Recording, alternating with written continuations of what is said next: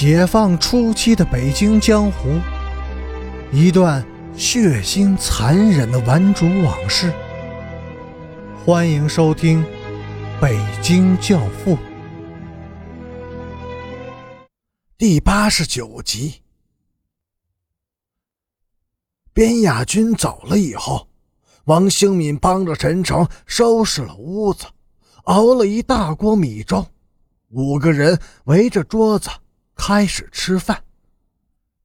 你从哪来，姓敏？陈诚问。山上。王兴敏说：“学校放麦假。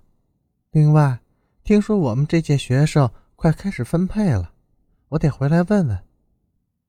你准备去哪儿？山上。”大妹看着王兴敏问陈诚：“他是你的朋友吗？”是。女朋友，是我们的嫂子吗？希望以后能是。王兴民搂住大妹，大笑起来。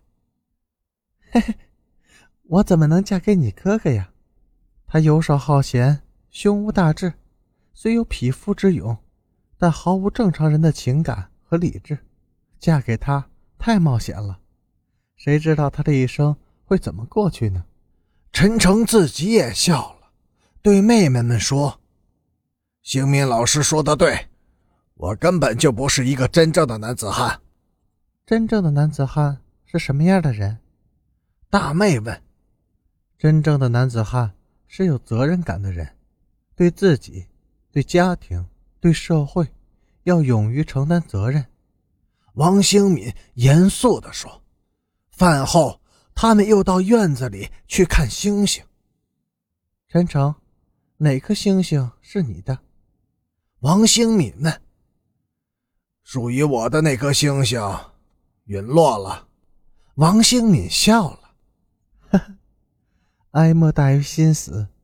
星星可以陨落，命运可以不幸，社会可以不公，但是我们的心不能死。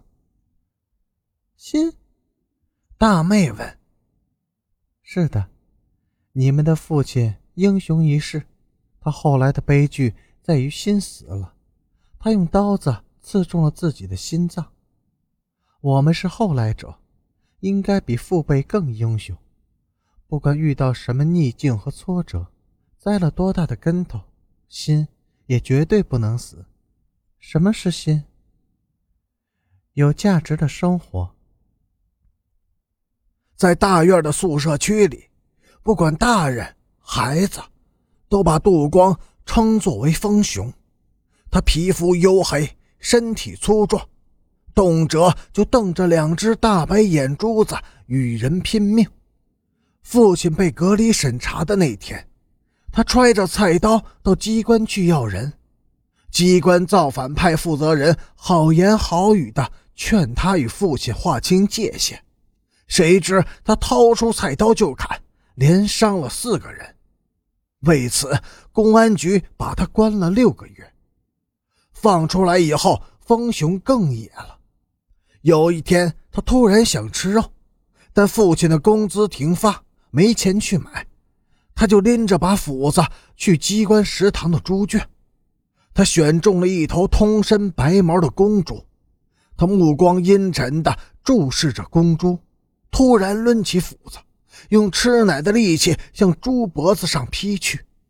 公猪疯狂的一撞，把风熊撞倒在猪圈里，然后踩着他的脑袋跃出了围墙。风熊的鼻子被公猪踩豁了，满身的猪屎，满脸的血。他瞪着两只大白眼珠子，玩命似的追上公猪。狠狠的一斧子剁在了猪屁股上，公猪挣扎着还要跑，风雄又照准猪头连着砍了十几斧子，直到把猪头砍成了碎块才住手。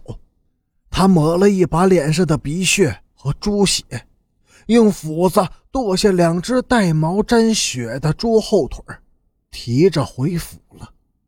这场雄猪大战使杜光。名声大振。这天傍晚，风雄穿着爸爸的将校呢军服在街上闲逛，突然被四个人给堵住了。他们每个人手里都紧握着一把明晃晃的匕首。你们要干什么？风雄翻着白眼珠，满脸不在乎的问：“ 嘿，我们想揍你！”话还没有说完，一记重拳狠狠地砸在了杜光的脸上。他刚要还手，但手已经被两个人持到了背后，对方的拳头像雨点般的落在他的脸上，耳朵被打裂了，半张脸火烧火燎般的疼。突然，拳击停止了，他的手也被放开了。然而，几把刀子同时对准了他的胸腹部。